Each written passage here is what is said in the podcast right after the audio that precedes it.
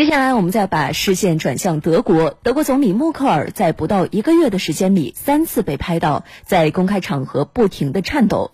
尽管呢，他本人表示我很好，但是呢，也依然引发了外界对于这位铁娘子身体状况的担忧。嗯，十一号，德国总理默克尔在柏林迎接到访的丹麦首相弗雷德里克森，在欢迎仪式上，两国领导人坐着检阅了仪仗队，而按照惯例，领导人在这样的场合通常会站立。来听报道。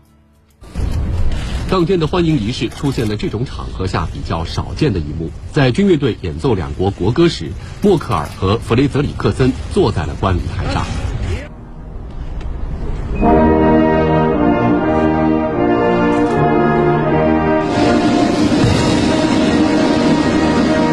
在两人会谈后共同会见媒体时，面对德国记者有关他身体状况的提问，默克尔没有直接回答。他强调了两点：一是他很清楚他作为德国总理的职责所在；二是他非常注重身体健康问题。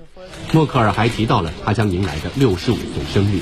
据了解，在德国，即使是公众人物，其健康状况也属于绝对隐私，媒体轻易不可探听或揣测。